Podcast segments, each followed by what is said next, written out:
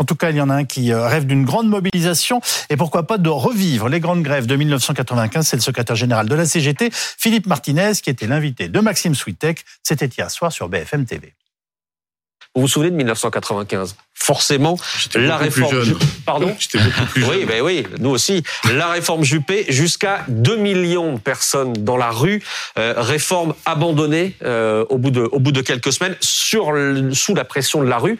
Est-ce que pour vous, ces images-là, c'est la référence ultime? C'est exactement ce qui doit se passer pour vous dans les jours qui viennent? C'est euh, en tout cas une bonne référence. On peut faire mieux même. Vous pouvez faire mieux. Vous pouvez faire mieux aujourd'hui que 2 millions de personnes dans la rue. Bien sûr.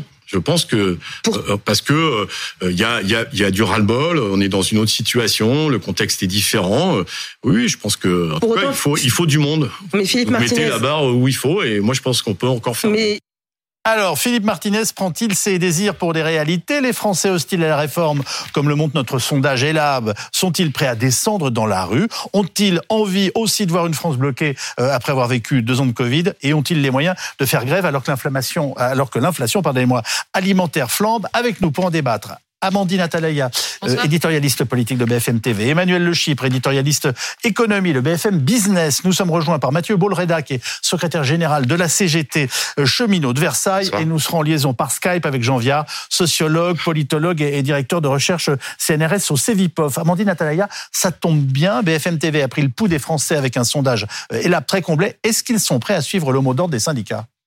Les Français sont très majoritairement opposés euh, à cette réforme, on le sait aujourd'hui, et euh, il y a une colère qui est montée euh, ces derniers temps, alors que jusque-là, c'était surtout de la résignation que les Français exprimaient dans les sondages.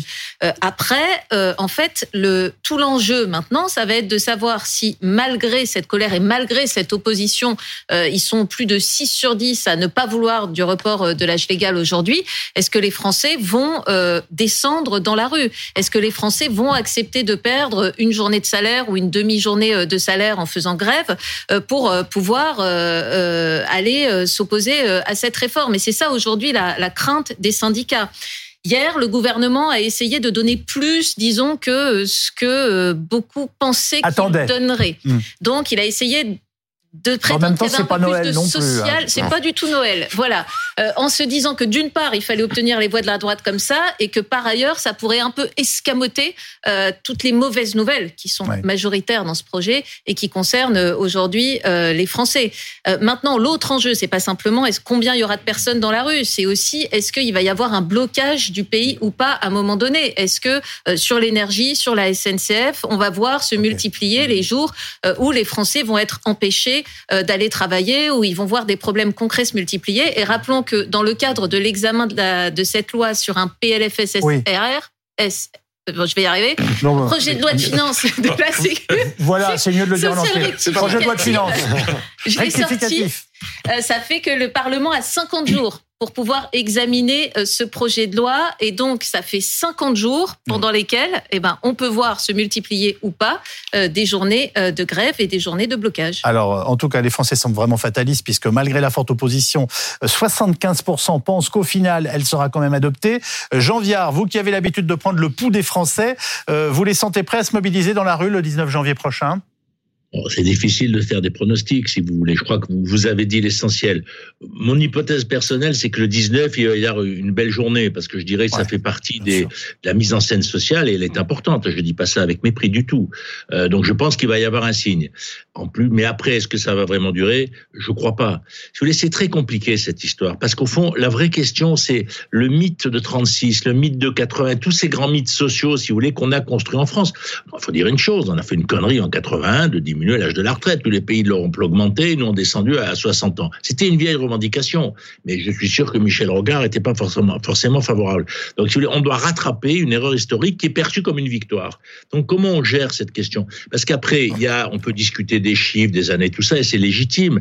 Mais on va dire une chose simple. Depuis 81, l'espérance de vie a augmenté de 7 ans. Vous voyez, dans les pays scandinaves, ils ont mis en place un truc que je trouve assez malin, c'est de dire quand on gagne un an d'espérance de vie, il y a deux tiers pour le travail, un tiers pour la retraite. Et donc, au fur et à mesure, l'âge de la retraite, il n'y a pas d'âge de départ, au fur et à mesure que la vie s'allonge, par groupe social, on peut aller plus loin dans le détail parce qu'on sait que les ouvriers vivent malheureusement mal longtemps, et eh ben la retraite augmente. À un moment, c'est ça la vérité. On est dans des sociétés où l'âge change, la vie s'allonge. Mais le problème, et je m'arrête là-dessus, c'est que le politique ne sait plus le raconter. L'idée de l'épopée, de vie longue, de gens qui ont des retraites de 25 ans, ce qui est merveilleux, je n'étais pas, ils avaient trois ans de retraite en 45. On a construit une société où on a tous ces bonheurs-là, et on est là, comme un peu en 39, là, à dire, oui, non, c'est pas bien, etc. Mais c'est à la faute à qui? La faute à ceux qui nous gouvernent. Ils n'ont pas su faire une épopée de cette vie longue, allongée, etc. Donc, du coup, on ne voit que ce qu'on perd et pas ce qu'on gagne. Voilà, vous avez bien chauffé, oui, vous avez bien chauffé le plateau. Et je me tourne vers Mathieu Boloreda. Bon, euh, historiquement, ce qui vient d'être dit est intéressant. Oui. J'ai envie de vous dire, c'est pas faux. Bah, écoutez, euh, ça dépend de quel point de vue on se place. Oui. Euh, euh, bon, d'abord, si vous me permettez de revenir un petit peu sur les raisons de la colère quand même, euh, et, et, et, le diagnostic qui a été donné, à mon avis, euh, n'est pas n'est pas le bon. Tout simplement, on nous dit, et Monsieur Macron l'a répété encore aujourd'hui, c'est une réforme nécessaire, vitale hein, pour les caisses de retraite, parce que on se base sur l'analyse du corps qui dit qu'il y aurait à l'horizon 2025-2030 12 méchants petits milliards de déficit pour la branche vieillesse, mais quand on le met en rapport, parce que c'est ça dont il faut parler, quand on le met en rapport avec les 66 milliards annuels d'exonération de cotisations patronales, c'est-à-dire on dit au patron, vous ne payez pas la sécu à hauteur de 66 milliards d'euros, dont le calcul est simple. 20 milliards uniquement pour la branche vieillesse. Il n'y a pas de déficit, il y a même de l'excédent. Donc moi, je paye ce que je dois, d'accord? Tous les Français, les travailleurs, ils payent ce qu'ils doivent. Ils payent leur cotisation à la sécurité sociale. Pourquoi on en a franchi le patronat? Par contre, nous, on va nous faire payer la facture de ce manque à gagner que le gouvernement accède au patronat. C'est inadmissible. J'entends Monsieur Jean Viard pour qui j'ai beaucoup de respect. C'est pas moi. Juste une petite chose. Oui. Euh, ça crée de l'emploi aussi d'exonérer parfois les patrons de charge. Ça, ça a une utilité sociale qu'on peut comprendre et qui n'est pas uniquement, si vous voulez, euh, voilà, euh, euh, allez hop, on donne tout au patron. Non mais excusez-moi, juste un truc. Euh, si embaucher, si embaucher, ça coûte trop cher, on n'embauche plus. Hein. vous le savez à la CGT. C'est important cette bataille des idées parce que, comme disait Shakespeare, c'est là où les poignards sont dans la voix mais touchent au cœur. Je pense que c'est important de rétablir un certain nombre de vérités sur ces sujets. vous parlez de, de ces pauvres patrons. Nous sommes sur BFM. Non, je parle pas de ces pauvres patrons. Nous sommes sur Business FM. Donc, on va le dire, il y a eu encore un record historique. Non, non, on est sur BFM TV, mais BFM Business, c'est très bien. On a eu un record historique de dividendes de 80,2 milliards d'euros qui ont été versés aux actionnaires cette année. C'est un record absolu. Nous sommes dans la sixième puissance économique du monde. Je rappelle quand même, et on en parlait tout à l'heure hors plateau, que la sécurité sociale a été créée dans un pays ruiné par la guerre et l'occupation. À l'époque, il y aurait eu les moyens, et aujourd'hui, dans la sixième puissance économique du monde, il y en a pas.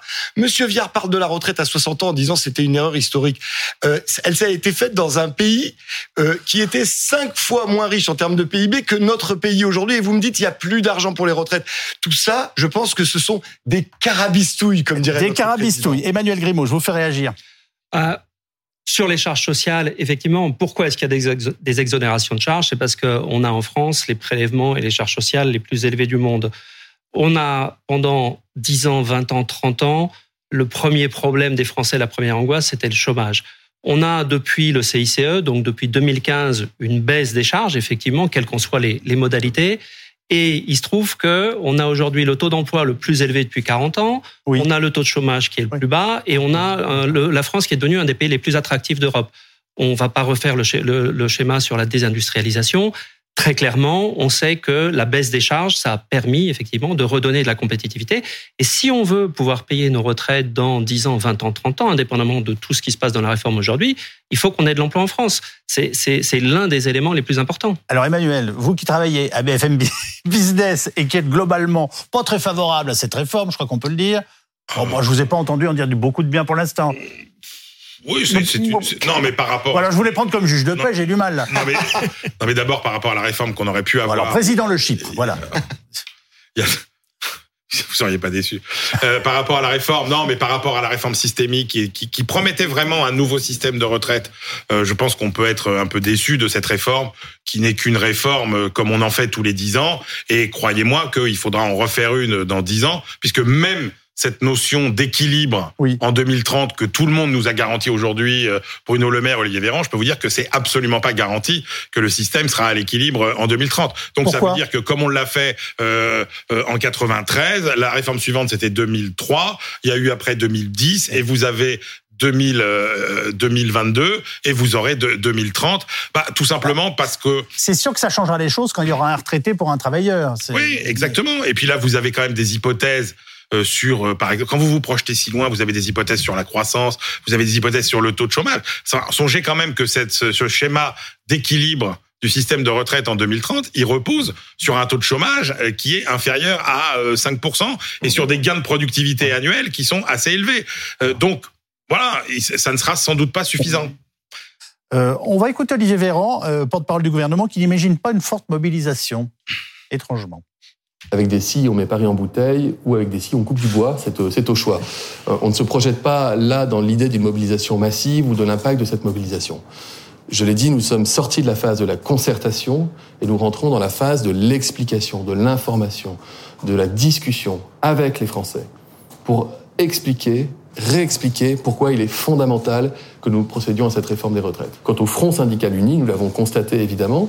D'abord, vous faire remarquer qu'aucun syndicat n'a à aucun moment quitté la table des négociations et des discussions. Ça n'a pas toujours été le cas. Signe que les négociations qui ont été menées par la Première ministre et par le ministre en charge de la réforme Olivier Dussopt ont permis de créer ce lien et de le maintenir tout au long de la phase de concertation. Ensuite, nous sommes aussi dans la phase d'échange avec les groupes politiques de la majorité et des oppositions et il semble déjà qu'un groupe important de l'opposition soit, soit prononcé de manière plutôt favorable. Je reste évidemment euh, à ce stade prudent. Il ne nous revient pas de nous exprimer à leur place, mais ils estiment que l'esprit de la réforme est nécessaire. Finalement, Emmanuel Le Chip, quand on va notamment dans notre enquête Elab, euh, qu'est-ce qui cristallise selon vous la, euh, la colère des Français? Ah, C'est euh, l'idée euh, que cette réforme n'est pas une réforme qui est engageante sur le long terme. C'est-à-dire que euh, c'est la, la, différence entre un effort et un sacrifice, si vous voulez. C'est-à-dire que là, on a l'impression qu'on demande aux Français un sacrifice, mais que dans dix ans, il faudra remettre euh, l'ouvrage sur le métier. Euh, c'est pas comme si on disait attendez, allez, on vous demande un effort et puis là on, fait la vraie réforme des retraites qui préserve notre système. Et on est tranquille pour un bout de temps, oui. on sauve la boutique ou, 50 ans, qui sauve la boutique. Donc il y a d'abord cette idée que on demande un sacrifice plus qu'un effort, et puis il y a aussi cette idée que euh, on le demande quand même à certaines catégories sociales et pas à d'autres. On le demande assez peu aux cadres et on le demande beaucoup aux ouvriers et aux employés, sans parler des retraités à qui on ne demande rien. Bon, on, le répète une nouvelle fois, Amandine Atalaya, euh, vraiment, notre enquête est là, elle est très hostile à la réforme. Hein.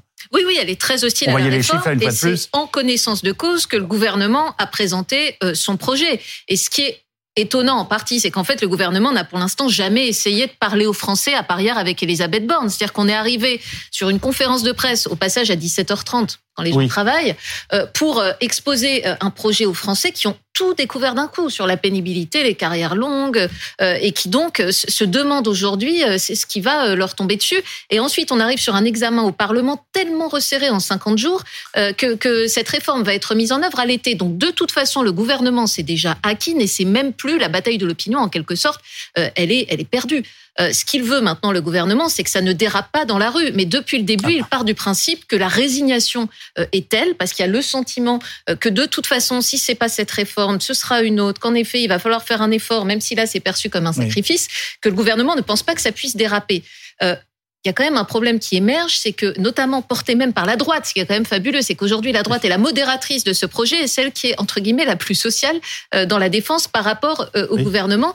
Euh, la droite commence à pousser cette idée que cette réforme est inique et qu'il y a une forme socialement injuste parce que ce sont évidemment les, ceux qui ont commencé le plus tôt qui devront faire le plus d'efforts, et on va peut-être en parler après, mais qu'il y a tout ce problème des 43 annuités qui ne suffiront pas pour ceux qui ont commencé très jeunes à travailler. Mathieu Bolreda, excusez-moi, mais on va au bout de nos arrière-pensées, euh, c'est plus simple.